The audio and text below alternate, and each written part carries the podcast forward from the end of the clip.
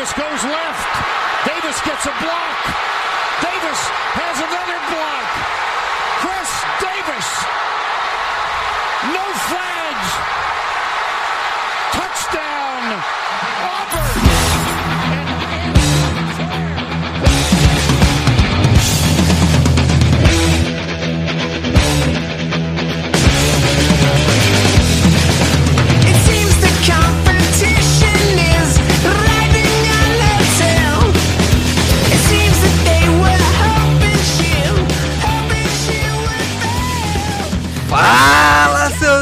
Especialistas! Tá começando mais um No Flags.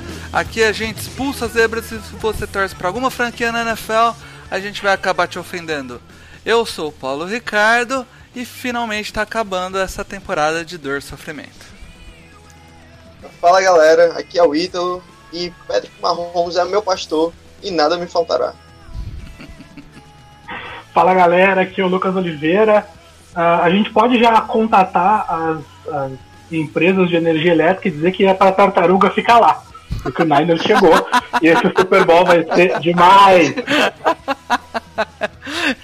É, cara, as tartarugas em cima dos postes estão cada dia mais comuns aí. É uma nova tendência. Novo habitat natural das tartarugas, inclusive. Cara, eu fico imaginando a cara daquele maluco da que fez no começo do ano a previsão lá dos jogos do 49ers, errou Ah, todos. Ah, cara, mas aí tem que imaginar a cara de todos os jogos que ele fez a previsão, né? Todos os times da NFL, a maioria. todos. Acho que tem dois personagens principais, um nos Estados Unidos e um aqui no Brasil em relação aos 49ers. Foi o Adam Rank, que fez aquela previsão de 3 vitórias e 13 derrotas Isso. 49ers. E nosso querido Eduardo Zolim da ESPN, que cunhou a frase da Ah. tartaruga no poste. Um abraço pra ele. O Zolim, é- parabéns, Zolim, você realmente mostrou toda a habilidade em análise aí. É, cara, chegamos aí às finais de conferência, tá decidido o Super Bowl cravado e a gente fez questão de trazer um, um integrante aí de cada torcida aqui pra soltar todo o clubismo na medida do, do aceitável. Por isso quem veio é o Lucas e não o Rafa, cara. Porque senão esse podcast ia ser uma hora de monólogo infernal, cara. Ia ser tipo a- o pior podcast da história do, do, do No Flags, cara. Vocês não perdem por esperar. Não, se o Fo- escre- escrevam aí, escrevam aí. Se o 49ers ganhar o Super Bowl, existe uma grande probabilidade do No Flags acabar por brigas internas. Porém, porém, se der Chiefs, eu tenho muita pena do meu companheiro Rafa. Ai, é, foda. Eu, eu fico com o coração dividido, cara. De um lado eu não quero um rival de divisão ganhando Super Bowl, o outro eu quero ver tanto o Rafa ser zoado. pois não, cara. Estou aqui com o meu coração dividido nesse momento. Mas vamos começar a falar dos jogos que passaram, cara. E vamos na ordem.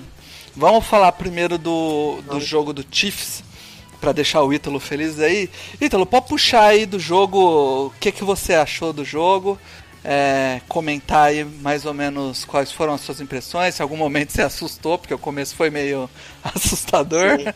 Manda bala. É, é, ser Kansas City Chiefs nesses playoffs tem sido tomar susto, né? Então, então assim, mas isso, isso é uma observação importante a se fazer, porque muita gente está tratando isso, próprios torcedores dos Chiefs, como, como algo daquelas frases de tipo, ah, é, se não for, se não for para passar nervoso, não é Kansas City. Sendo que isso é um fator muito preocupante, esse fator do nervosismo que foi demonstrado nas duas primeiras partidas. Então, então, assim, com todo respeito ao Houston Texas e ao Tennessee Titans, é, se for contar com esse fator nervosismo novamente num Super Bowl contra aquele time do 49ers, não vai dar muito bom não. Então, são drops que a gente não via na temporada regular, são, são nossa, quatro vezes queimando a largada a defesa. Como é que isso, Nossa, como é foi que isso é bizarro, perdoável? Como é que isso é perdoável num jogo de final de conferência? O próprio Chris Jones, que, claro, foi muito importante na, na partida, mas mais duas vezes um neutral zone infraction e um offside. Então, assim, são coisas que, que eu sei que é um time um time que, principalmente no ataque, tem muitas peças com pouca bagagem, que é natural esse, esse nervosismo maior nos playoffs. Mas o Andy Reid é um cara que, que tá ali na sideline e ele tem que passar isso pro time dele. Ele tem uma bagagem enorme nos próprios playoffs. E isso não é muito perdoável. Assim, a gente tá fazendo uma análise agora, depois de, de duas vitórias que no final do jogo estavam com folga. Mas, mas convenhamos, começar perdendo de 24 a 0 para um time que o Bill O'Brien tá na sideline, aí eu não, não- não- assim, a gente não, não pode aceitar muito, sabe? E assim, eu- cheguei a tomar a ficar assustado no início do jogo, porque eu achei que o Derrick Henry ia fazer o estrago dele de sempre, mas mas conseguimos parar as corridas deles e assim, o, o final do jogo, o resultado eu acho que era o esperado pela maioria, apesar dos Titans tá- estarem surpreendendo na casa de todo mundo, mas, mas existe um homem chamado Patrick Mahomes. E esse homem, esse homem ele não se explica.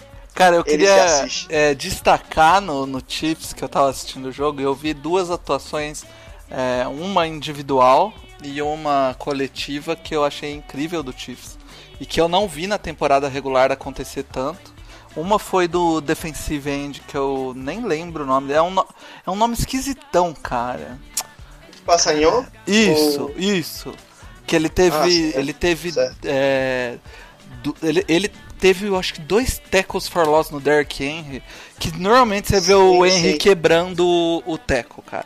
Normalmente você vê ele quebrando aquele tackle e o cara foi muito preciso no, no tackle. O, jogou muito bem no jogo. E o outro cara, outro, e ali- ainda na defesa do, do Chiefs, outro cara que eu vi jogando muito bem e que tipo, esse já vinha jogando bem é, mais durante a temporada, né? Foi o Ma lá, né? Tyrin Mathieu lá. Ah, o, O linebacker. Texugo, né? Nosso querido Texugo do Mel. É, cara, ele teve um jogaço. Não, não, mas ele tá. Essa temporada é absurda. Tá É, absurda. então, é, é- esse não é grande surpresa. Então, na, na defesa, esses foram dois destaques que eu vi. E são grandes responsáveis aí pela parar esse jogo corrido do, do Titans. Mas pra mim, onde o, o, o Kansas ganhou o jogo, isso é na minha opinião, foi na OL do Kansas, cara. O, Ah, Chiefs, o Chiefs tava com uma. Teve uma, uma um jogo de, de trincheira. O Patrick Mahomes estava com 5, 6 segundos pra lançar a bola, cara. Você não deixa um quarterback dá- dessa qualidade com tudo isso de, de tempo. Pois é, a- ma- mas, nesse sentido, sem dúvida, o, o, o Chiefs tem uma, uma OL interessante com o, o Schwartz e, e o Eric Fischer como tackles. Sim. Mas, mais de uma vez, enquanto o Chiefs estava em terceira para cinco, terceira para seis, viu-se o Titans mandando três pro rush no Mahomes. E não me parece uma boa estratégia, eu espero, inclusive, que os 49ers não passem por isso. Mas o Mahomes já é um quarterback que se mexe muito bem no pocket. Sim. É um cara que, que com, um, com um toque de, de, de mão ele consegue o touchdown. O Mahomes, sem dúvida, é um, um quarterback top da liga, não há nenhuma discussão nisso.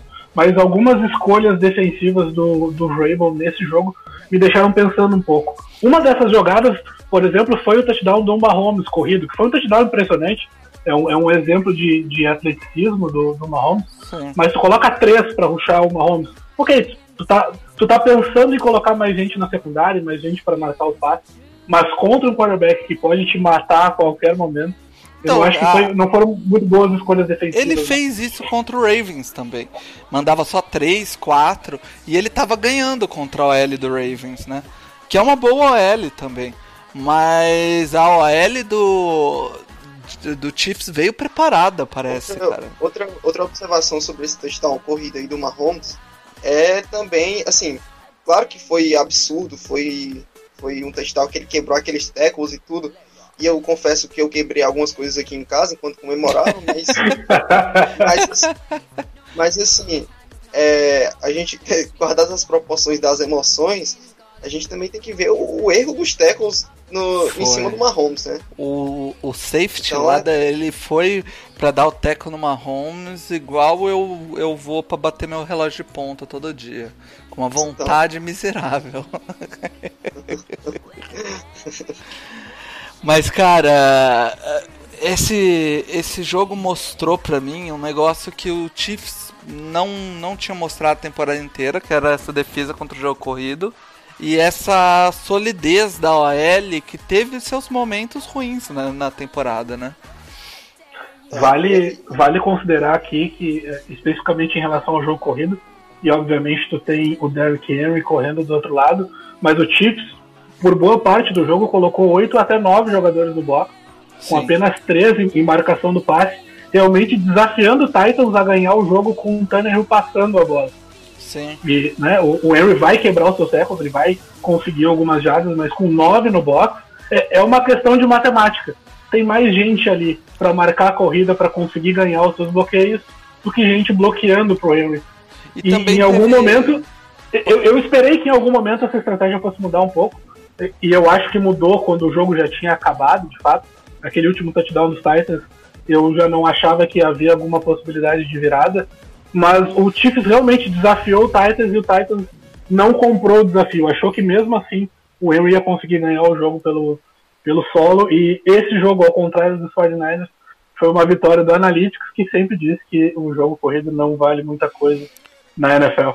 É, então, eu achei nessa nesse jogo o, um negócio diferente que o Titans não fez e que ele vinha fazendo nos nas outras vitórias, que era sempre tentar dar uma dar uma enganada no play action e tentar uma bola mais longa. Eles fizeram isso praticamente todo o jogo. Se você pensar no jogo do Ravens, teve aquele touchdown longo que foi logo depois do da quarta não aquela quarta maluca que o que o que o Coisa tentou lá, que o que o Vrabel tentou, o Vrabel não, Sim. o Harbaugh tentou.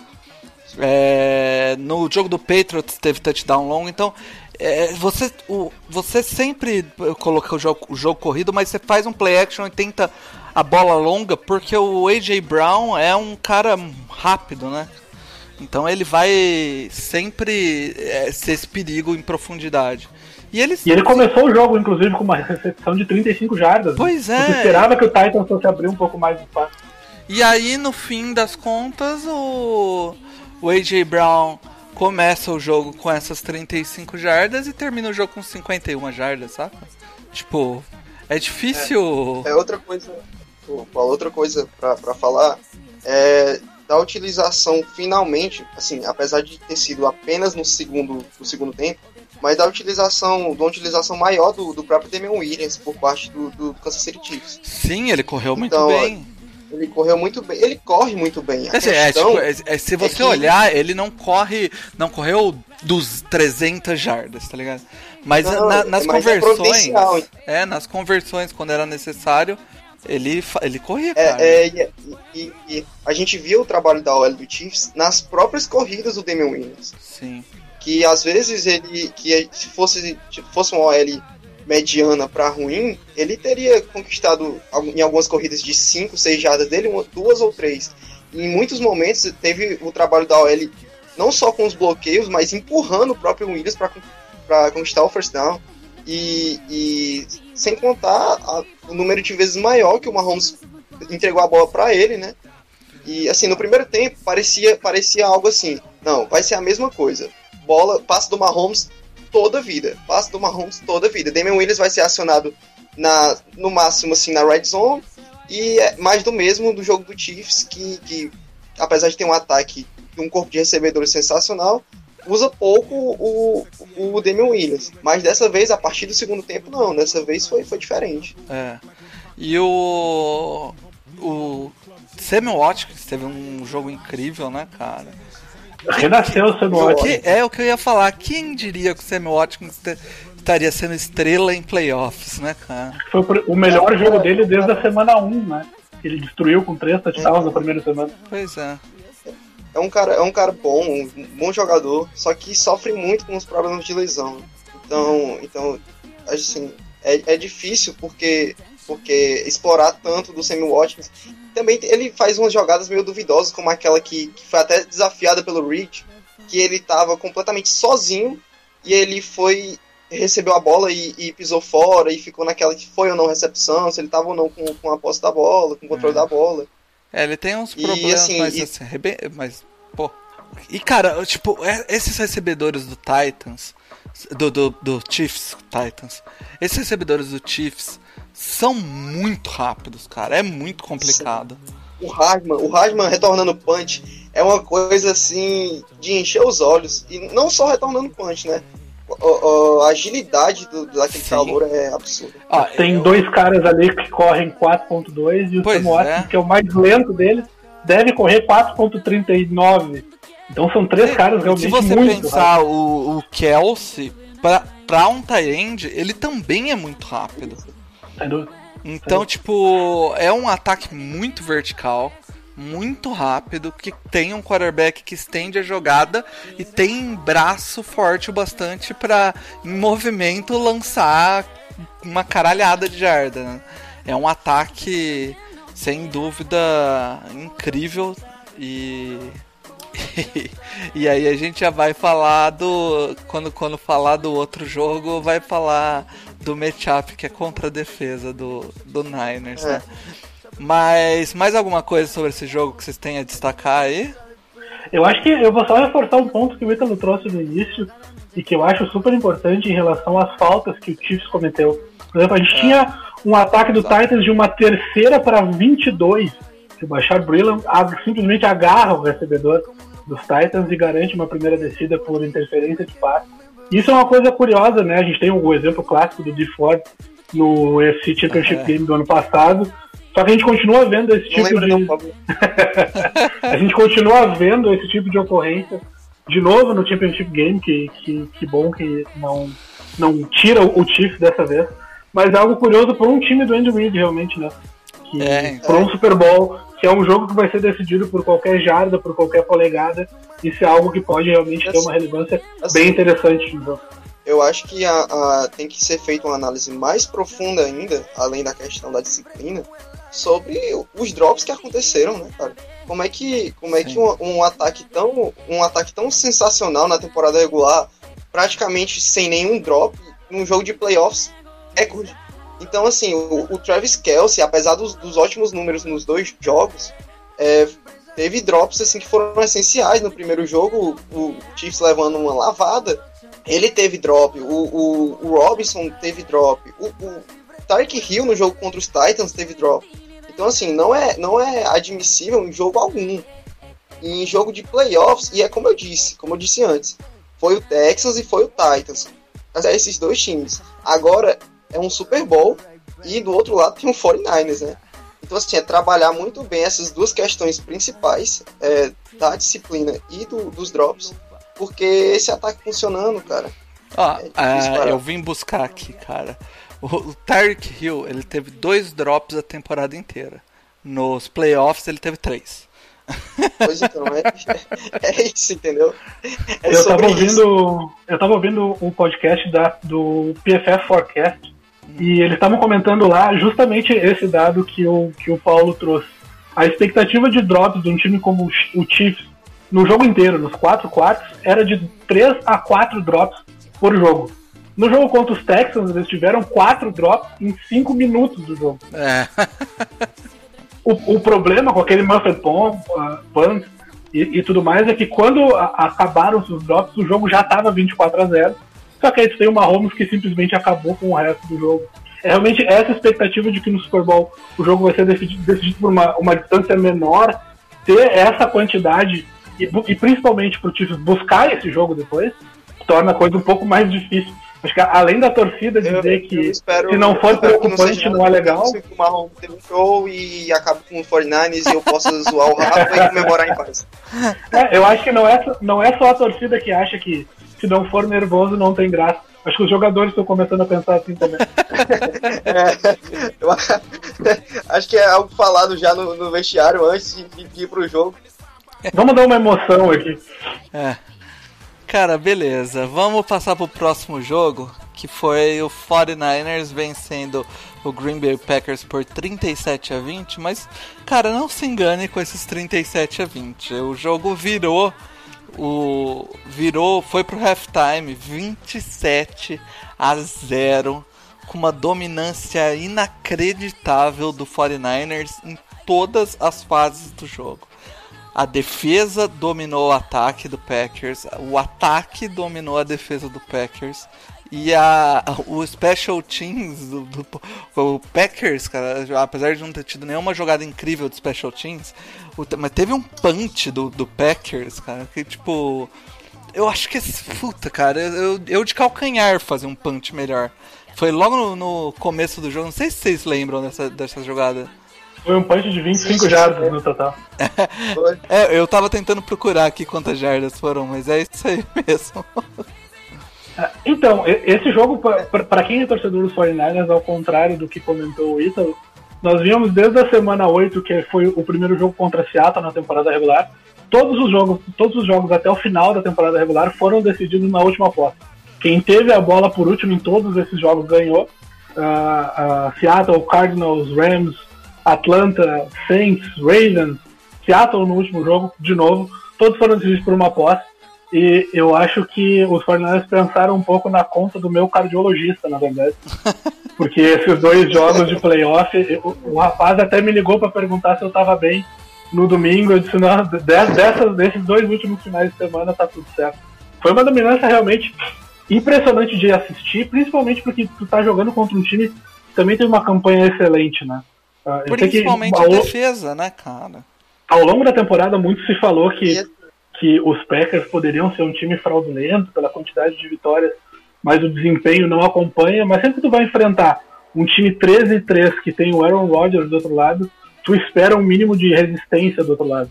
Então vê o que o, que o 49ers conseguiu fazer no jogo corrido, né? Vamos lembrar que o, o Jimmy Garoppolo teve oito passes tentados, seis passes completos, Pra e ainda assim 77 yardas.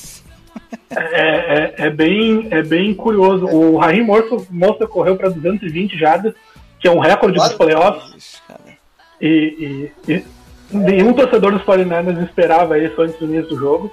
Entendo que a- a- o favoritismo estava do lado dos Niners, mas ninguém esperava ver uma dominância deste tamanho. Então, o Aaron Rodgers termina um jogo com 326 jardas passadas, com dois touchdowns, e ainda assim, o- nenhum torcedor se sentiu ameaçado ao longo de todo o jogo.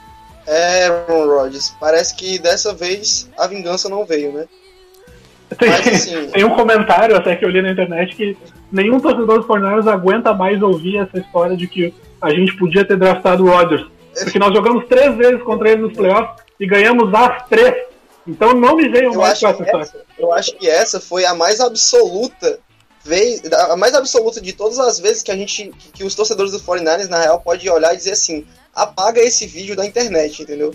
Porque, porque assim, foi um vareio, foi um vareio, foi um vareio completo em todos os, os setores possíveis, porque assim, exceto pelo pelo pelo Garópolo, né? Mas mas um, um running back precisou, correr. não precisou, né?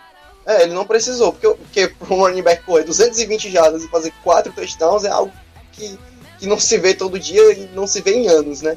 Pois E assim, é, a- aquela defesa do 49ers, ela é sem comentários, cara. Ela é sem comentários. E eu, e eu só queria realmente, só queria realmente que o Jim Ford estivesse guardando o offside dele pro Super Bowl. Tomara que não, tomara que não. É, cara, mas ah, tem, que, tem que se destacar nesse 49ers ah, o trabalho do Kyle Shanahan preparando esse Ah. time pra correr dessa maneira, cara. O, o Mike McGlinch, que era, foi o tackle que o 49ers draftou o ano passado, né? É, foi o ano passado, né? Ou no anterior? Foi no ano passado. no Foi no ano passado. Ele, apesar de o ano passado ter tido diversos problemas no pass protection, no jogo corrido ele é muito atlético. Ele, ele faz os bloqueios no, no, no segundo nível com muita facilidade. Além disso, tem o, o, o George Kittle, que ele é. Todo mundo vai lembrar dele como um puta recebedor, mas a realidade é que ele é um absurdo bloqueador. E tem o melhor fullback da liga, que todo mundo tira essa do 49ers de pagar o caminhão que paga pra ele de dinheiro. Mas o Juszczyk, ele, ele é um monstro a- abrindo abrindo blo- é, é, espaços pro running back, cara. tem Cara, um dos falou- tem um dos lances que ele, ele abre o gap praticamente sozinho, porque a OL abre um gap e era pra acabar ali. Só que ele entra, na, ele entra na, no segundo nível, ele faz um bloqueio que é praticamente dar um empurrão e derrubar o cara de bunda e ele vai pro segundo bloqueio. Tipo, cara, isso é um absurdo. Essa é uma das Nossa, coisas mais curiosas do você 49ers com essa a quantidade de jogadores que está disposto a não ter o seu nome citado nos highlights, mas entregar esse tipo de bloqueio para o jogo corrido. Então, tanto o Kiro quanto o Juszczyk, realmente, ah, ah, o contrato dele é ruim, vai continuar sendo ruim, ele é um fullback, mas o que ele tem entregado do jogo corrido dos 49ers e como opção no jogo aéreo ah, não, nos, não nos faz nos arrepender a partir desse contrato. E, e também, eh, Lucas, o Dibu Samuel, esse jogo tava bloqueando pra caramba no segundo nível. Um dos touchdowns foi em cima de um bloqueio gigantesco dele. que é uma das coisas principais de um ataque de West Coast Offense, né? Mesmo que a gente conheça o Shanahan principalmente pelo jogo corrido na outside zone, o jogo dele principal é de passes curtos, ele é baseado na West Coast, o ataque do pai dele quanto do Bill Walsh no- nos, nos gloriosos tempos dos 49ers na década de 80, é baseado nesses passes curtos e se os receivers não bloquearem, a gente nunca vai conseguir aquele tipo de corrida explosiva para 10, 15 ou até 20 jardas que o Mostert conseguiu nesse jogo. Então, aproveitando, aproveitando para falar sobre, sobre o próprio Kiro, é, na própria transmissão durante o jogo, a gente podia ver que os comentários mais exaltados sobre o Kiro eram sobre bloqueios e não sobre recepções. Né? Mas é, ele, ele tem Ele teve- Então, assim, isso, E teve um target e uma recepção no, no- já. E acho que a gente já tava no quarto, no quarto. Sobre o próprio jogo, o que foi o jogo do 49ers, o que tá sendo o jogo do 49ers, o que tá sendo esse time do Kyle Shanahan, que é absurdo demais. Tem a, a NFL sempre disponibiliza ah, o áudio de alguns jogadores por jogo. No jogo contra os Vikings foi era o Kiro que estava com o microfone. Então, a cada vez que o Fernandes correu no segundo tempo, ele gritava Run it again, run it again, run it again. Então é, é o cara que está disposto a simplesmente mover um cidadão de- do ponto A para o ponto B contra a vontade dele e ele está completamente satisfeito em só fazer isso. É, cara, o. Eu tô com um gráfico aqui, o charts da do Next Gen Stats, que eles marcam aqui a, as jogadas. E teve, cara, 1, 2, 3, 4, 5, 6, 7, 8, 9, 10, 11, 12, 13, 14 das 29 carregadas para 220 jardas, 14 foram para mais de 5 jardas, cara. Então, tipo, Aí o Shanahan foi, foi perguntado na entrevista pós-jogo por que nessa quantidade tão alta de corridas e a resposta dele foi: tá funcionando? Por que, que eu vou fazer outra coisa? Pergunta, né, cara? cara, e, e a realidade é que por mais que o Raheem Mostert tenha brilhado nesse jogo e feito a quantidade de jardas que ele fez aí e a quantidade de touchdowns que ele fez, é que a maioria dos lances ele foi derrubado no primeiro contato que ele teve. Não é como o Derrick Henry nos, nos outros jogos, onde ele quebrava quatro tackles e, e aí conseguia a corrida. Basicamente, ele não era tocado. Dois dos quatro touchdowns dele, é, eu, eu tenho certeza que eu lembro disso e eu comentei no, no chat do No Flags na hora. Mano, cara, ninguém encostou nele. Ele passou limpo pra, pra endzone. Tem algumas, tem algumas jogadas bem diferentes nesse jogo corrido dos 49ers, né? Tem- a gente tem a outside zone, mas teve touchdown em inside zone, teve touchdown em trap, teve ah, ah, touchdown em jet motion. Então o, o Shanahan consegue diversificar a partir da, da, da mesma formação maneiras diferentes de entregar a bola para os seus corredores. E até ah, o, o mais engraçado no jogo era ver o Dibble correndo com uma jet sweep para a esquerda. Beleza, ganhamos 15 jardas aqui. A próxima jogada era uma jet pro Dibble simplesmente para a direita. E simplesmente virou o lado da jogada, mais 15 jardas. Então, isso, isso acaba cansando a defesa. E, e, e é um jogo psicológico também, né? Quando tem alguém tentando correr a bola contra, contra ti 10, 15, 20 vezes, e o cara tá correndo pra 5, 10, 15 jardas, Pois chega é. uma hora que pro marcador isso começa a ficar chato fazer isso. Pô, eu não- eu não, simplesmente não consigo parar esse cara aqui. E cara, o isso que a gente não tá colocando aqui em pauta, que o Tevin Coleman se machucou no começo do jogo, né? Ele Isso também é uma característica dos ataques do Shanahan, né? O, Col- o Coleman não vinha bem ao longo da temporada, a torcida dos 49ers já cobrava tanto a participação do Monster quanto do Matt Breda também. Só que contra os Vikings, o Coleman teve uma boa atuação, conseguiu 105 jardas e voltou a ser o titular. Mas esses running backs são muito ah, ah, intercambiáveis para todo o ataque do Shanahan. Com aquele tipo de bloqueio, qualquer running back talvez não conseguisse os 220, mas com aqueles bloqueios, 160 jardas o corredor teria naquele jogo, que e, e também é uma parte importante do jogo do Shanahan. Sim. Outro ponto é, é o próprio jogo corrido dos Packers, que, que vinha, sendo, vinha sendo bem acionado com o Aaron Jones. E aí a gente teve o Aaron Jones correndo para 56 jardas só nesse jogo. Que, que aí a, a gente destaca essa defesa contra o jogo terrestre, que, que é simplesmente. Foi simplesmente absurdo nesse jogo. É absurdo. Você tem que destacar E dois caras do- aí, né? É, É, sim. é E apesar do- dos, dos dois touchdowns do, do Aaron Jones, a gente teve uma anulação completa no- em termos de jardas terrestres dele e, e, e aí forçando o Aaron Rodgers a. Não que ele já não faça muito isso, mas forçando a ele a ele acionar principalmente o Davante Adams, que conseguiu um bom número de jardas, mas não foi suficiente. Mu- Muitas também já foram quando a defesa do Niners estava jogando em, em prevent, então complicado. É, Isso, isso. eu vi alguns comentários de torcedores do Packers, de alguns analistas, comentando que o Matt LaFleur errou porque ele planejou o jogo para o Aaron Rodgers e não para o Aaron Jones. E, e, em primeiro lugar, eu discordo da análise porque eu não consigo imaginar um jogo de playoff de final da conferência onde o teu principal foco seja tirar a bola da mão do Aaron Rodgers, porque ele ainda é o Aaron Rodgers. Mas, mas o ponto que o Paulo, o ponto que o Paulo trouxe no início do- dos comentários sobre esse jogo é importantíssimo. Quando o jogo vira pro, pro terceiro quarto 27 a 0, É. não há opção de tu continuar correndo com a bola. Não, Mesmo que a defesa dos 49ers não fosse uma defesa eficiente contra o jogo corrido, não dá pra correr com a bola perdendo por 27 a 0 numa final de conferência. Não. E, a- e contra o jogo corrido, é, é destacar talvez o melhor jogador do 49ers esse ano. Tudo bem, é, o o Nick Bosa é incrível, o Armstead teve um ano absurdo, o Buckner é um baita jogador, mas o Fred Warner é um monstro jogando, cara. Esse ano foi assim algo assim de encher os olhos ver ele jogar, cara. E esse jogo, de novo, ele, ele fechou ali no. Principalmente no começo, quando o Aaron Jones estava sendo mais acionado no, no comecinho do jogo, né?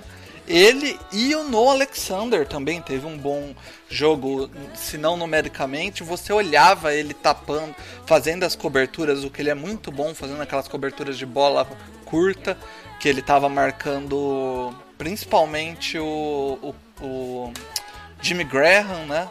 É, Tem um passe Sim. num- numa sim programa realmente que o Fred Warner vai passo a passo com ele. Sim. Ele simplesmente levanta os braços e consegue, e consegue cortar o passe. E curiosamente, aquele passe pro Jimmy Graham, que no primeiro momento foi dado touchdown, mas que voltou, foi numa marcação do Kawan Alexander que perde o Jimmy Graham. Na mesma assim, correndo no mesmo lado. do- É, é, é uma dupla de linebackers muito boa de, de do 49ers que eu acho que ganha muito com a volta do, do Alexander, que deve aí é, aos poucos ganhar, é, vai ter aí uma semana de folga e, e deve chegar com uma força total, né? Fala aí, Ítalo. É uma, uma coisa que você. Uma análise curiosa que você acabou de fazer é, é uma prova do, do absurdo que é essa defesa dos 49ers, né? principalmente contra o jogo corrido, nesse plano de análise que a gente está fazendo. Que você falou assim, ó. Ah, é, você chamou todos os jogadores de incríveis até chegar no, no Warner e dizer que ele é absurdo. Então, assim, eu- porque normalmente quando a gente vai fazer esse tipo de análise, a gente fala, ah, tem tal jogador que é um bom jogador, tem outro que ele é ótimo, tem um que é mediano e tem outro que é absurdo. Mas não, você simplesmente chamou É. três jogadores de incríveis e citou o Warner que é excepcional, entendeu? É, é, essa defesa do Niners é, é complicado, porque se você parar aqui, ó, o Lucas é torcedor do Niners. Se, se eu pedir pra você falar qual dos, dos jogadores da, da DL do Niners foi o melhor, você, tipo, é difícil, você tem que dar uma pensada, assim, cara. É, Que, que, ó, que, que parte do campeonato, o campeonato todo, né? é, Fica aqui o meu voto para Rick Armstead, eu acho que ele foi o melhor da bola do 49ers. É, então, Mas Nick Bosa transformou uma falar- franquia. Todo mundo vai falar Nick Bosa porque ele é, joga por, por- O fato dele jogar por fora e acabar pegando. Esse jogo, por exemplo, um dos, o sec que ele teve é, foi um sec completamente gerado pelo DeForest Buckner, né? Que não teve nenhum sec. Ele, o, o Buckner entra pelo meio, o, o Rodgers tenta escapar pra lateral e tromba no Bossa. Aí, sec pro Bossa. E há de, se, há de se comentar muito, há de se comentar muito, um nome que é muito citado no próprio grupo do NoFlex, que é um nome. O nome é Richard Sherman. Ah. Então, assim, a gente há de, de reservar um espaço para comentar sobre isso. É, Então- mais um ano de All-Pro do Sherman, né? Não há, não há muito o que se falar sobre a carreira do Sherman. Ah, como torcedor dos 49ers, eu posso representar a minha torcida e dizer que há três anos atrás esse cara era o jogador mais odiado no- em todo o futebol americano pela torcida dos 49ers. Mas ele é aquele cara que qualquer torcida adversária odeia, mas a torcida pro time que ele tá jogando ama esse cara.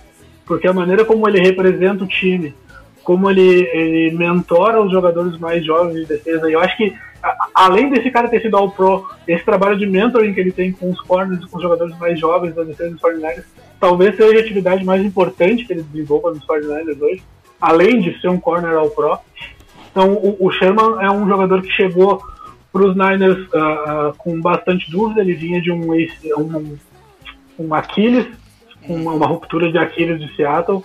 Então, ele já vem com esse chip no, no- nos ombros. Ele já vem tentando, mais uma vez, provar para os haters que ele ainda tinha gasolina no tanque. Então, ele tem a sua jogada onde ele é queimado pelo Davante Adams por uma rota impressionante. O Adams vai muito bem no lance e o Chama é queimado É, e ele é- consegue se recuperar e no final do jogo ainda terminar com uma interceptação numa rota bem parecida. Então, a, a, a parte curiosa desse jogo é que domingo fez exatamente seis anos daquela famosa final da NFC que o Kaepernick tenta uma fade no lado esquerdo da, da endzone. O Sherman dá o tapa na bola, a bola cai no colo do Malcolm Smith. É, o Seattle ganha dos 49ers naquela final de conferência. Naquela entrevista de que o Sherman disse pra Aaron Andrews que tu não podia testar ele com um sorry receiver, como era o Kempsey. Seis anos depois, esse cara tá no Levi's Stadium, ele consegue uma interceptação e ele manda os 49ers para um Super Bowl.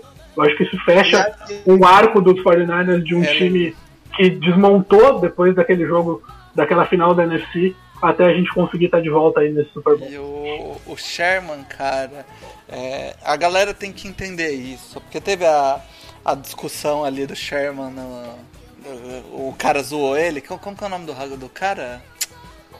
Foi o Reeves, Darrell Isso. Darrell Reeves. E o. Existem alguns recebedores, cara. O caso é o Davante Adams, tem o, o próprio Adam Thielen, tem o Keenan Allen, o Antônio Brown era assim. São recebedores que eles não necessariamente são extremamente atléticos, mas eles correm rotas de uma maneira que uma, hora, uma vez ou outra no jogo eles vão queimar o corner que for. Não adianta você falar, ah não, porque o Stephen Gilmore é o melhor corner, porque o Tredavious White é um corner. Não adianta, bota os caras nesse jogo, bota o All 22 e procura pelo menos uma jogada que ele não queima o cara. É- Tem uma jogada, tem um snap no jogo contra os Vikings, inclusive, que o Stefan Diggs ele quebra a costela do Sherman num double move. É, é, é, se tu olhar o jogo na, na All 22, é patético, ele ganha a rota. Só que nessa jogada DL dos 49ers já tinha chego no Cousins. É, Então, e só, e só por isso aquele passe não foi completado. Então, É. obviamente, tu tem toda a razão. Al- Todo exemplos- corner vai ser queimado em algum momento. A, a questão é essa, entendeu? O cara.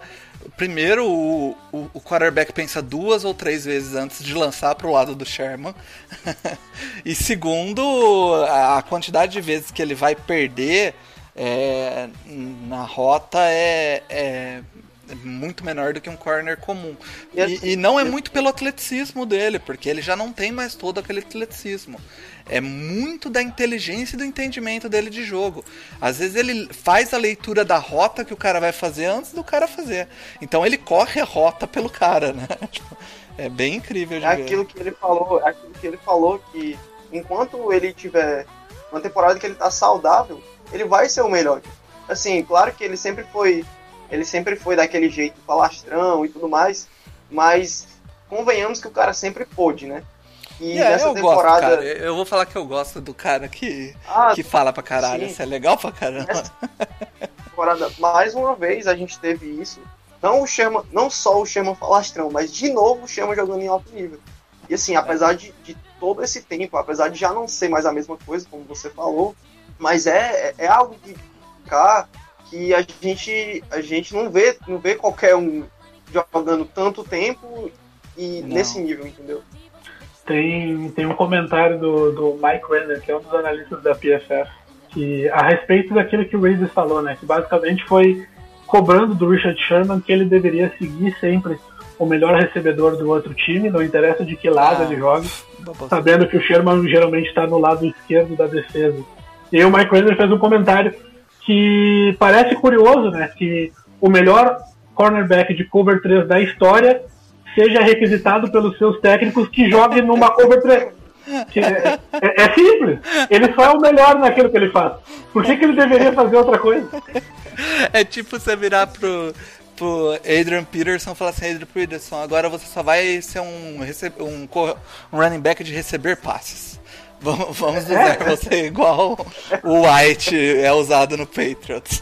Como disse o Joe Judge na, entre, na entrevista coletiva da contratação dele nos Giants, a função de todo treinador é fazer um jogador desenvolver o seu melhor potencial. E não É. colocar aquilo no que o técnico acha que deveria ser o esquema. Total. Tem que desenvolver o cara naquilo que o cara faz melhor. Beleza, agora vamos bater então rapidamente é, o- os matchups do Super Bowl, porque o próximo episódio a gente faz o Awards, não vai falar muito do Super Bowl.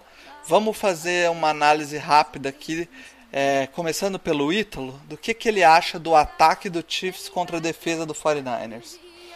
Olha, cara, é assim, vou aproveitar o gancho que eu tinha terminado quando eu tava falando sobre o próprio ataque do Chiefs e tava falando da questão dos drops e vou considerar que para esse jogo, que aí temos mais de uma semana de preparação, para esse jogo é, isso não aconteça e vou contar com a, o ataque 100% e o time mais disciplinado.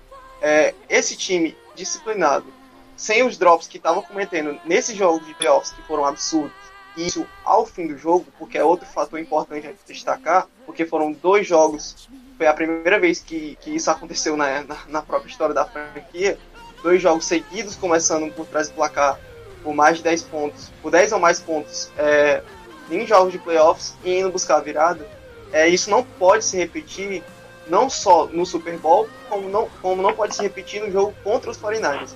Então, assim, a gente sabe que é uma defesa, uma defesa absurda, mas Patrick Mahomes com Tark Hill, Travis Kelce, que vai ser, que com certeza, apesar do Mahomes acionar bastante os seus recebedores quando eles estão 100%, é uma certeza que a gente pode ter que os alvos de confiança vão ser os mais acionados, independente de ser o Mahomes e fazer coisas absurdas, coisas que a gente não espera. Isso é algo, isso é algo mais garantido. Kelsey e Tarek Hill vão ser os, os recebedores mais acionados. E aí nós temos em segundo plano aí o Hartman, temos um, um Watkins da vida, apesar do Watkins ser um, um ótimo jogador, fica em segundo plano nessa análise de recebedor dos Chiefs. E eu acho que esse ataque 100%, sem aqueles drops e sem essas faltas medíocres que estavam acontecendo, eu acho que independente da defesa da defesa do 49ers, independente de Bolsa, independente de Warner, que, que vai ser um confronto interessante com, com essa OL que se destacou, principalmente, principalmente nesse último jogo contra os Titans. É, mas o Mahomes ele não precisa de 5 ou 6 segundos para lançar como foi no jogo contra os Titans. Se tu der, você faz estrago. Então, assim, é essa minha visão que eu tenho, essa minha visão do- sobre o jogo contra os 49ers. Para esse matchup, para esse matchup específico dos receivers, contra a defesa dos 49ers. Se eu fosse o Andy Reid, por exemplo, eu colocaria o Nicole Hardman para correr rota full contra o Richard Sherman o jogo inteiro. E deixa o Tyreek Hill correr do outro lado.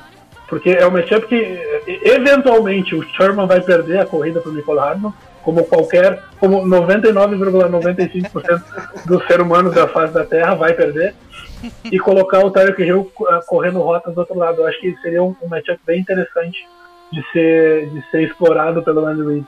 É o que Uma lembrança falar, aqui é o-. Os, os corners do, do 49ers são bem sólidos, mas não são os corners mais rápidos do mundo, né? Sem dúvida, sem dúvida. E uma lembrança até de algo que eu acredito que seja um pouco mais favorável para os 49ers é que ah, o 49ers é, é a segunda defesa em passer rating contra passes que miram o end. Então, esse vai ser um jogo bem interessante para o Travis Kelsey. Obviamente, o Kelsey é um animal e que existe aquela disputa entre quem seria o, o melhor end da NFL. Eu vou dizer que é o George Kittle, não há dúvida que eu vou dizer isso. Mas, sem, sem dúvida, sem dúvida, o Travis Kelsey é um excelente jogador. E, e- e ele, ele vai conseguir as suas recepções. Mas o 49ers tem conseguido ir bem nessa marcação contra a Tyrant. É, muito pelo próprio Fred Warner que a gente falou aí, né, cara? É difícil um linebacker atlético bastante para acompanhar um end top na liga como é o Kelsey. Normalmente você precisa de um safety mais forte. Mas o Fred Warner é um, é um cara que consegue fazer isso. Você não precisa perder o safety nessa brincadeira. Você pode confiar nele que ele vai. é, é, não vai ganhar todas, porque o Kelsey é um monstro, mas vai te dar a consistência que você precisa ali. É, Esse é um matchup interessante, sem dúvida, porque ah, o, que, o que se espera contra o Patrick Mahomes é colocar a maior quantidade possível de, de jogadores para marcar o passe, porque é- essa é a prioridade do Andy e não é porque é o Super Bowl que eu acredito que isso vai mudar. Mas o 49ers tem aquilo que, que historicamente sempre se disse que é a chave para ganhar do Patriots do Tom Brady, que é conseguir pressionar o quarterback colocando só quatro na linha defensiva. Então isso também pode ser um matchup chave né, contra o ataque dos Chiefs. É não deixar o Mahomes pensar. Por outro lado, o, Mahom, o, o 49ers durante a, a temporada regular sofreu um pouco contra quarterbacks móveis, que saíam do pocket e estendiam a jogada.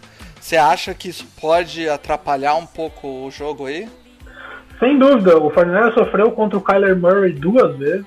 O Russell Wilson é sempre um carrasco dos 49ers e esse ano conseguimos ganhar lá, mas obviamente chegou na última bola do jogo com o Wilson colocando o passe eh, para o touchdown que foi parado pelo o Dre Greenlaw. Então, quarterbacks que conseguem ah, escapar do pocket ah, tem nos causado muitos problemas.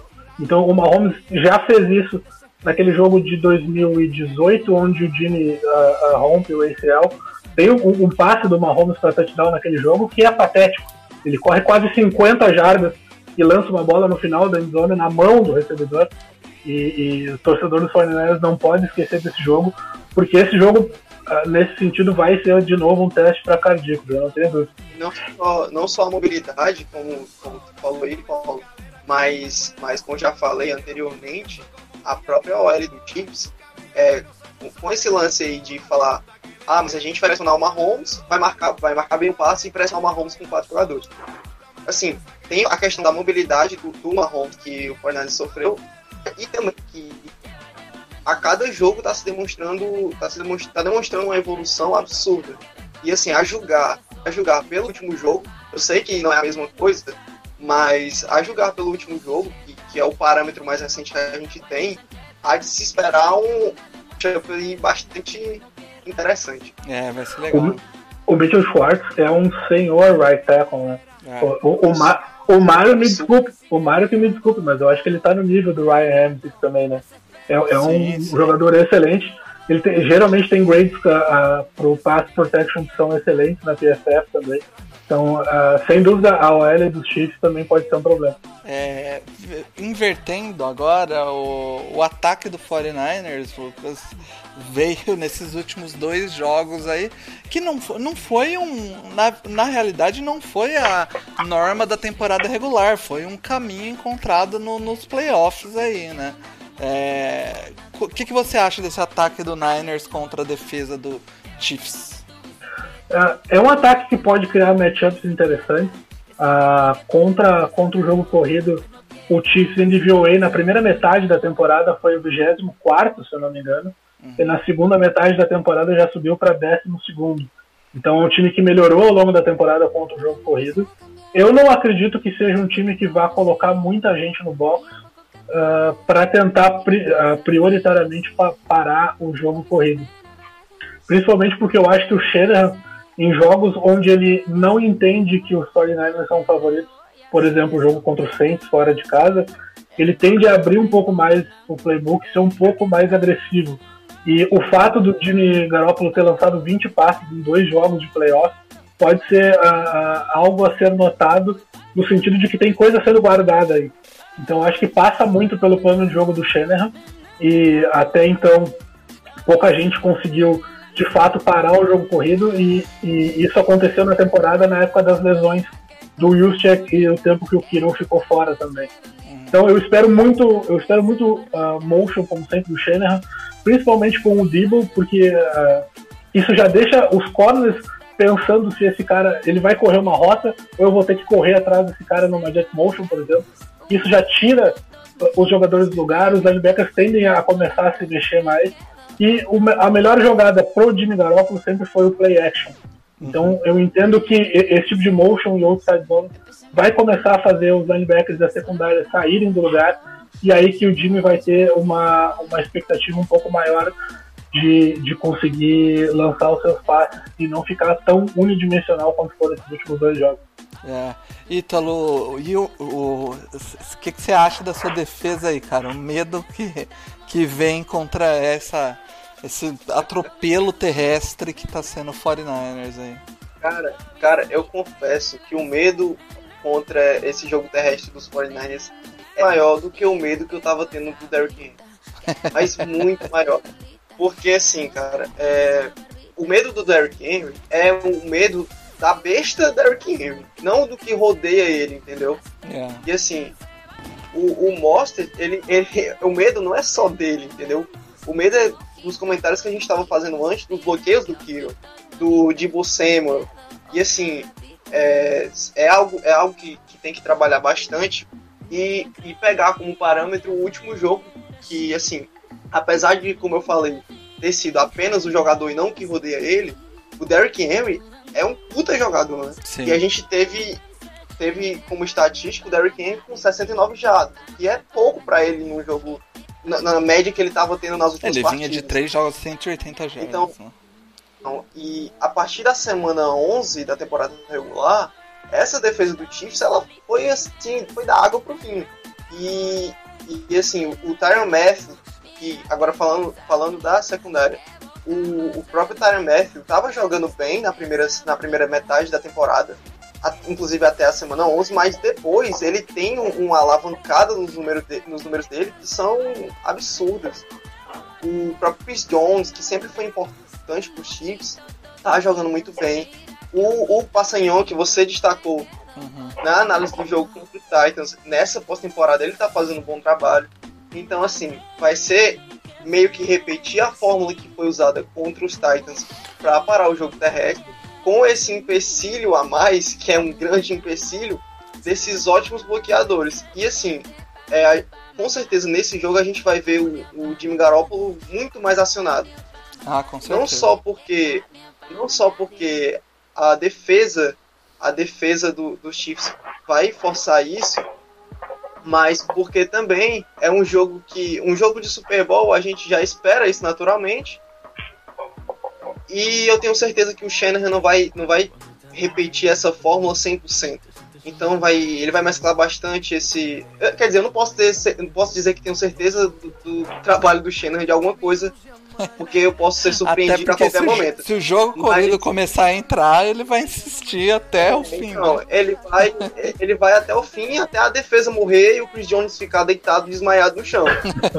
Então, É, é, mas, mas assim, cara, eu, eu confesso que eu tô, que eu tô com mais medo do que eu tava do Derrick Henry, mas eu acho que repetindo essa fórmula que foi usada contra o jogo corrido do, do próprio Tennessee Titans, eu acho que, que já, é, já é um passo muito grande para esse matchup.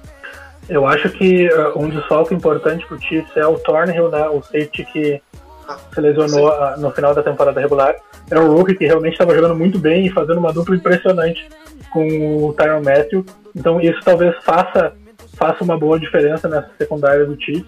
E eu sinceramente espero que esse jogo não vire um shootout, porque eu não acho que o, que o ataque dos 49ers é, vai estar ali para buscar com uma, contra o Mahomes, por exemplo. Eu Não. espero que, que, que o jogo corrido pelo menos entre um pouco por os 49ers, porque eu não acho que colocar a bola na mão do Garoppolo contra a bola na mão do Mahomes vá ter um resultado muito interessante para os 49ers.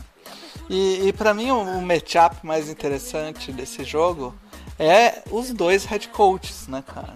É, o, um, um dos head coaches tá aí há sei lá quantos anos sendo um head coach de topo de, de linha, né? Do elite aí, que é o Andrew Reid. É, não foi campeão no Falcons, mas fez um excelente trabalho no Falcons. No, no Eagles Eagles. perdão, no Eagles e depois vem pro Chiefs. E desde que ele chegou no Chiefs, Ítalo, o Chiefs ele perdeu um ou dois, acho que perdeu dois títulos de divisão só, É, cara, dois ou três, pra ser preciso, pra, pra ser preciso, foram dois títulos de divisão perdidos. dois, né?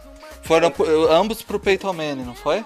Isso, são ambos pro Peyton Manning. Ele chega em 2013 e no Denver, né, com o Peyton Manning, que ele bate aqueles recordes ainda e tudo mais. É, e aquela defesa também do, do Denver Broncos. Mas, mas mesmo assim, mesmo ele perdendo esses títulos de divisão, é tá que, que foram campanhas absurdas. Perderam o, o título de divisão, mas fizeram campanhas assim que, que, que é pra você olhar e dizer assim, não, esse é um time campeão de divisão. com o Alex Campanha Smith, de- né, cara? Com o Alex Smith, é importante destacar esse fator. Ah, nin- ninguém falou ainda, mas esse Super Bowl é o famoso Joe Montana Ball, né? É, então. É o ou, ou, não, eu prefiro chamar de Alex Smith Ball. Também, também.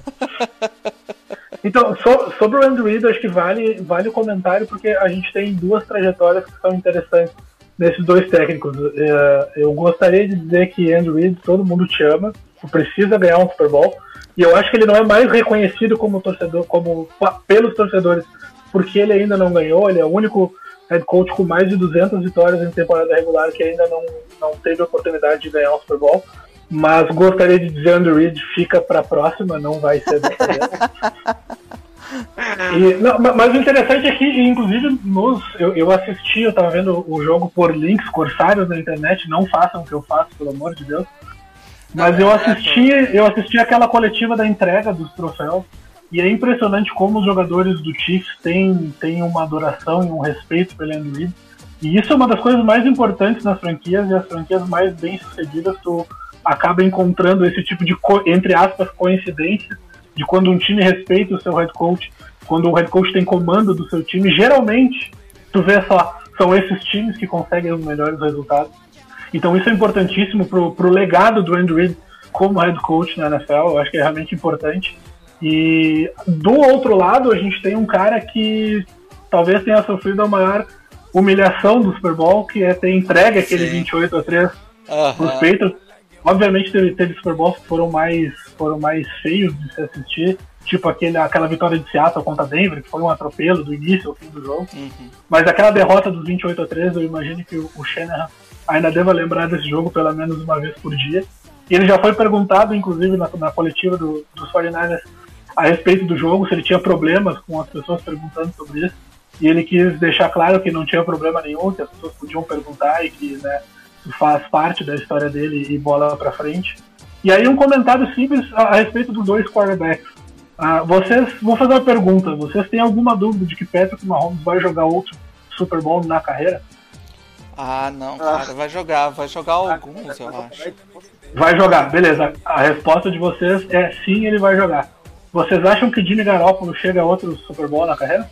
Ah, Entenderam onde eu quero chegar? Entenderam onde eu quero chegar? Eu sou torcedor dos 49ers, mas é, mesmo com esse time, é difícil responder sim para essa pergunta pro Jimmy É, Garoppolo. é. Por isso, mais um motivo para eu dizer os 49ers têm que ganhar esse Super Bowl. Olha, cara, é Dá- assim, ele vai ter o, ter- eu- o- a- o terceiro anel de Super Bowl, né? Terceiro, terceiro tricampeão de Super Bowl, Jimmy Garoppolo. Outra coisa a se destacar é que há muito tempo, há muito tempo atrás não, até o, o Alex Smith ir embora, a gente via em muitos comentários que nas próprias análises feitas pelos jogos dos Chiefs, é, algumas decisões questionadas por serem é, decisões conservadoras do Andy Reid.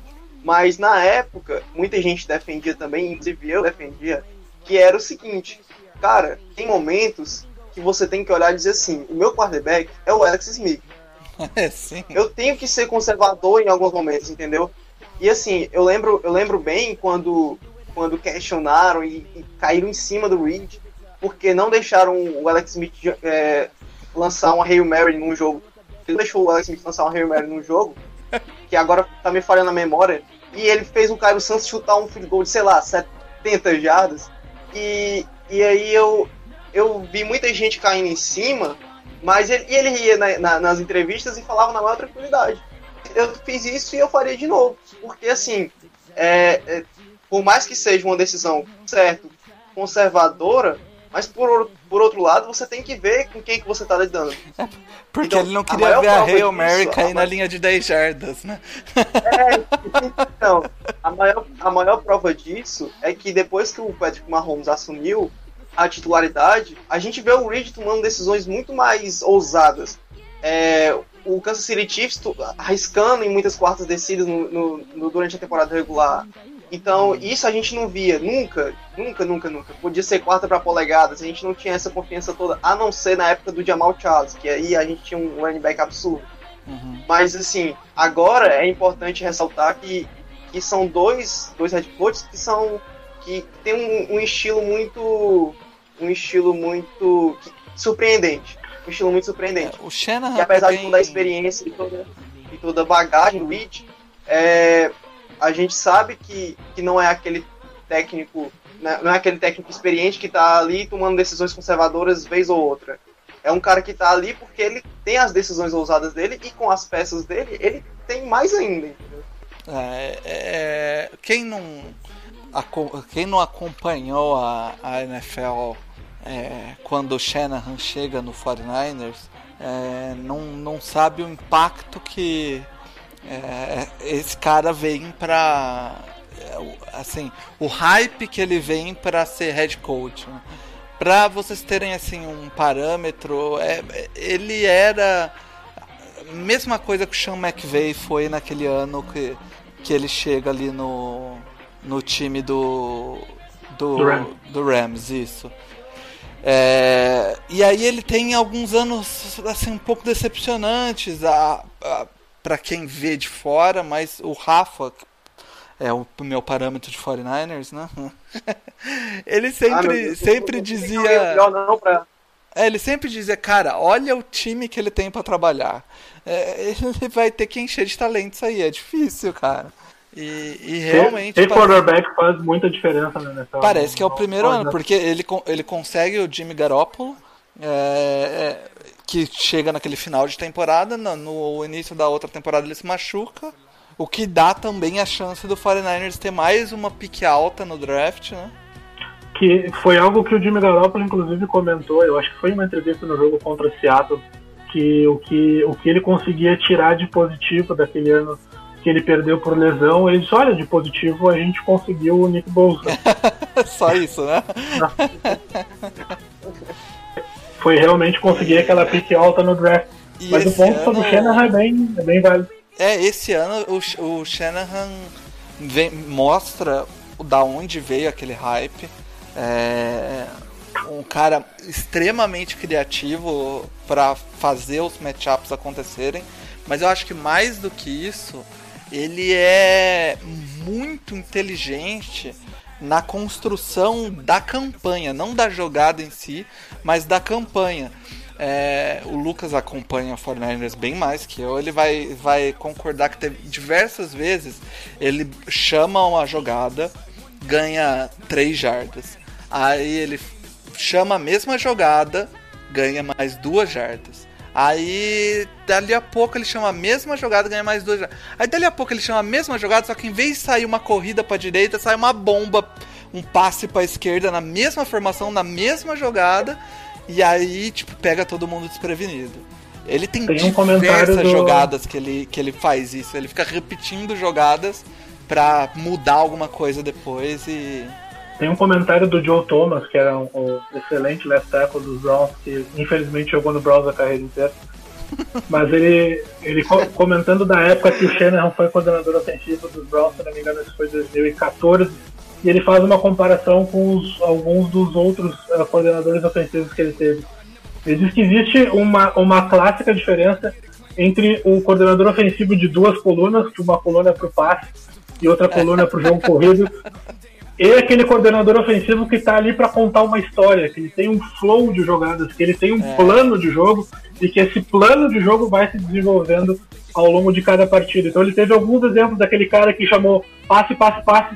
Tá, agora eu preciso para chamar uma corrida. Aí o cara chama a corrida, volta para a coluna do passe, passe, passe. Tá, o que, que eu preciso fazer agora?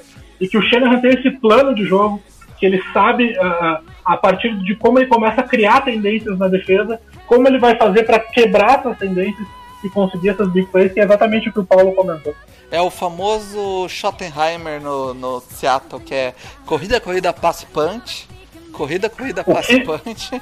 O que o Seattle faz com o Russell Wilson deveria dar Pois é. cadeia, cara. Sinceramente. Eu, olha, Cara, eu torço pros 49ers, mas é deveria, maior puta da história do futebol americano. deveria dar cadeia o que fazem com o Russell Wilson. Cara, vamos então é, finalizando aqui com os prêmios, que a gente já tá meio estourando o, o tempo aqui, mas todo mundo queria saber, porque a gente vai. Esse aqui é o preview do Super Bowl. Então, vamos lá. O, o prêmio Jerry Rice da rodada vai pro Raheem Mostert, eu acho que não tem como não ser. Foi até um pouco. é, Quando o homem corre para 220 jardas e 4 touchdowns, é, fo- foi 36% pro Mahomes, 57% pro Mostert. É, e a foto que eu escolhi aí pro, pro Raheem Mostert foi a- a- o tweet do Miami Dolphins de 2015 avisando que eles deram waiver no, no, no Raheem Mostert. ah, gênio, gênio. Pa- parabéns, Miami Dolphins. Parabéns por nunca nos decepcionar. Nunca, cara. E o já marcão da rodada a- a- foi o Aaron Rodgers. Bem próximo aqui, foi 49% pro Aaron Rodgers e 41% pro Blake Martinez. Eu acho que pegaram um pouco no pé do Rodgers aí, que também eu não vejo tanta culpa dele assim. Mas é, é realmente. Vou, vou pro- vou propor outra discussão aqui, tá? Hum, Hoje, tu consegue ganhar um Super Bowl com o Aaron Rodgers, mas tu não ganha mais um Super Bowl por causa do Aaron Rodgers. Entenderam o que eu quis dizer? Ah, sim. sim, sim, Entendi. entendi. Ah, assim, ô, ô, ô, Lucas, é, eu acho que, que isso é uma análise um pouco complexa, porque assim, é, claro que tem os fatores a mais, nunca vai ser decidido unicamente, tipo, o único jogador fez isso tudo na partida, mas, mas ainda, ainda hoje, um Aaron Rodgers ele faz, o, ele faz uma jogada que, que decide a partida e acabou, entendeu? Sem dúvida, é que, é que se, se lembrarmos daquela, daquela temporada de 2012 até 2014 do Rodgers, ele, era, ele era o que tu considera um Mahomes hoje. É aquele quarterback que vai carregar o teu time e Sim. que vai chegar no Super Bowl e lançar para 320 jardas, 4 touchdowns e vai levantar o Lombardi. Mas eu, Olha, olha, olha esse prenúncio, olha esse prenúncio que o Lucas tá fazendo. ele, ele acabou de falar os números do Mahomes no Super Bowl. É isso Guardem mesmo, isso. cara. Gua- Guardem Guardem, guardem isso. Isso mesmo. Mas realmente o, o que acontece com o. Mas assim, a, a questão do jogo no, do Packers foi que no, no primeiro tempo, o- pelo fato do 49ers estar correndo com a bola, é, a, de- a defesa do 49ers entrava em jogo tranquilinha, cara. Você não via nem escorrer suor assim nos jogadores. E aí, e aí ficava, sabe? Tipo. é que quando a defesa entra num buraco muito rápido, que é buscar 14 a 0, 20 a 0, 27 É muito a 0, difícil, né? Pro, pro outro lado, tu tem quatro jogadores de linha defensiva que só precisam se preocupar em ir atrás do Aaron Rodgers. Porque não existe mais preocupação contra o jogo corrido. Sim. E aí, né, em um jogo em que tu espera que o Aaron Rodgers seja capaz de carregar o time, eu já não acho que ele consiga fazer isso. Óbvio, óbvio ele é o Aaron Rodgers. E, e vai chegar um jogo na próxima temporada que ele vai lançar pra cima touchdowns e que alguém vai me lembrar que eu disse isso em algum momento. Mas, mas é preciso consistência. E eu não sei se o Aaron Rodgers ainda é o elite, aquele cara que foi por muito tempo considerado talvez o quarterback mais talentoso da história da NFL. Eu já não acho que o Aaron Rodgers é esse cara. É, realmente essa temporada. E eu acho, assim, ao meu ver, ele foi um quarterback top 10 essa temporada, mas não foi mais um quarterback top 5 essa temporada. Então, Com certeza. é, fica aí. Caras, é, agradecer. é, é, no- opa, antes de agradecer, vou perguntar os palpites. se alguém. Se, vamos ver se alguém vai contra o próprio time, né? Manda aí, tá? Olha, você tá tá- confiante? Ou vai, vai, vai dar popular zica reversa? Eu não vou ser. Não, eu não, não, tô muito confiante, não, tá louco? Eu- E eu, nem acredito muito nessa coisa de zica, não, sabe? Não, mas, mas sério. Ele, ele sério, acabou de dizer que não acredita em zica, o que significa que ele vai zicar. Eu tô mais tranquilo, né? Não, não, não, mas agora, agora falando sério, falando sério. É, vai ser com certeza uma partida muito interessante. É, da liga. Vai ser uma defesa, uma defesa que cresceu muito a partir da semana 11, no caso da defesa dos Chiefs, e uma defesa que sempre esteve sólida. Dois dos melhores head coaches da NFL e, e assim, o meu palpite, o meu palpite, não, não me julguem, tá? Não é clubismo, é porque assim, é, temos, temos um homem chamado Patrick Mahomes. É clubismo, pode falar, É. você tá no NoFlex. Não, não, não, não é- Eu vou ser bem pontual nos números do palpite, ó. Bem pontual nos números do palpite. 28 a 14 Kansas City Chiefs. Abraço. Eita, Nossa senhora. manda lá, Lucas.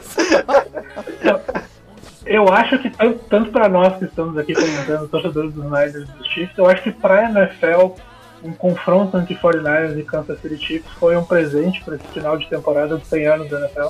Pois é. Porque eu, eu tenho ah, muita confiança de que não vai ser um jogo muito parecido com o último Super Bowl, que foi, sinceramente, um jogo meio chato de se assistir. Tem aquele velho negócio de dizer que, ah, se tu gosta de defesa, o jogo foi legal. Vamos ser sinceros, todo mundo gosta de ver touchdown. Essa é a parte legal do jogo. Não, é, é, é, você também gosta de ver defesa quando a defesa tá fazendo algo espetacular, não só fazendo um three and out. three and out, three and out, three and out. Não, pô, você faz um sec, intercepta uma bola, força uns fumble. Tem que ser algo mais divertido. Pois é. tem que, Mas, tem que então, fazer vou- igual, tem que fazer igual o ataque do Chiefs. Sei lá, começa a, a- a entregar o jogo aí no início e. Dá aqueles bugs mentais no, no, no safety, deixa o cara só. Sei lá, deixa o, o time abrir uma grande vantagem, porque tu sabe que tu tem um ataque muito bom, e aí tu vai atrás, entendeu? É, quem sabe? Não, mas ó, eu, eu vou ser coerente. Eu vou dizer o que eu falei no, logo depois que acabou o jogo dos 49ers. Eu comentei lá no grupo do No Flag que eu entendia que o Chiefs é favorito ao Super Bowl por causa do Patrick Mahomes. Eu não consigo não dizer isso. E essa é a minha expectativa e também a expectativa do mercado. Vegas está colocando os Chiefs como um, ah, favoritos por 1.5 pontos. É quase. Então também nada, não, né? não, bem é, não é um grande favoritismo, mas ainda é um O favoritismo. maior do Chiefs. é usar Vegas no assunto. É a zica maior. Mas eu sinceramente espero que dê 49ers. Eu vou, eu vou ser um pouco agressivo. Eu acho que esse jogo é 31 a 28. Olha, vai Pros 49ers, Shootout. definido, definido pelo Rob Gold num field goal no final do jogo. pra me matar do coração. Mas eu realmente acho que vai ser um jogo com, com um score um pouco mais alto. Detalhe. Porque né, a, gente sabe, a gente sabe que o Mahomes está do outro lado. E eu espero que o, o, o Shanahan seja um pouco mais agressivo, tanto no playbook quanto nas chamadas para a quarta descida. Porque essa é uma ca- característica dele. Quando ele sente que ele pode estar um pouco mais ameaçado no jogo, ou que ele talvez não seja o favorito para ganhar, ele costuma ir mais para quartas descidas do que ele foi nesse jogo contra o Packers, por exemplo. o detalhe que eu ia falar é que esse 28 a 14 que eu falei é o Kansas City Chiefs começando perdendo de 14 a 0, tá? Ah, eu tá. esqueci de comentar. Eu esqueci de comentar essa parte, mas ela é importante. Caras, então acho que é isso. Eu, eu vou dar meu palpite aqui pra desempatar, então. Eu acho que esse jogo da 49ers e eu acho que vai ser por uma posse de bola só. Não vai ser fácil não. E só e, e cara, quando isso acontecer, vocês vão ter que aí eh, mandar uns tweets aí pedindo pro Rafa maneirar pra ver se a gente consegue manter o novo flex É. ano que vem. Eu, eu queria falar uma coisa, Paulo, que, que eu, durante, durante nossa, nossa gravação aqui, eu tava coletando os comentários de principais torcedores do 49ers aqui é, na live, e eu vi que tem alguns bem especiais que eu posso usar contra o Rafa, e eu me animei bastante? Já tá Então printando foi, já. uma, então foi uma noite muito produtiva em todos os quesitos. Caras, é isso aí então. Eu quero agradecer bastante ao Ítalo aí que veio representar a torcida do Chiefs, ao Lucas aí que tá. Já é da casa, né? Já é do No Flags e, Então. e veio segurar o clubismo aqui, porque se o, o, o Rafa eh, seria terrível. E o o Léo, ele mandou literalmente isso no grupo hoje. Eu, eu estou intoxicado pelo clubismo e não posso opinar. Que bom que ele avisa, né? Mas agradecer os dois aí. E, e agora, semana que vem, é, é o No Flags Awards. A gente vai dar todos os- os prêmios que a gente costuma dar aí no, no final da temporada. A gente deve soltar aí, antes do fim de semana aí, os, as votações. E vamos deixar ela rolando a semana toda. E preparar aí o programa para vocês. Programa especial aí. E já se nos prepararmos para assistir o Super Bowl, que a temporada tá acabando. Graças a Deus, temporada acabando, a season começando, que é onde renovamos as esperanças para um novo ano de decepções. Caras, valeu de novo, muito obrigado aí quem ficou com a gente na live. Segura aí que a gente vai comentar os comentários. Chamem as zebras de volta, o No Flags está acabando. Aquele abraço. Let's it started. Don't think about it. I know that we can make it alright, alright.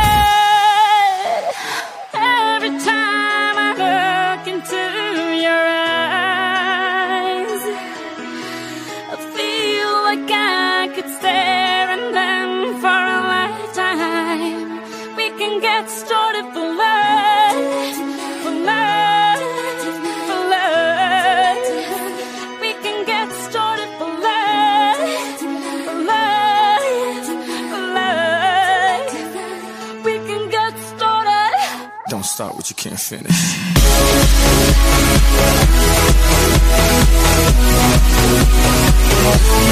Feels right.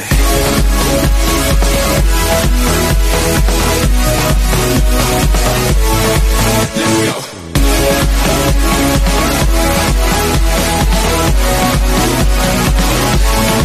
Feels right. Yeah.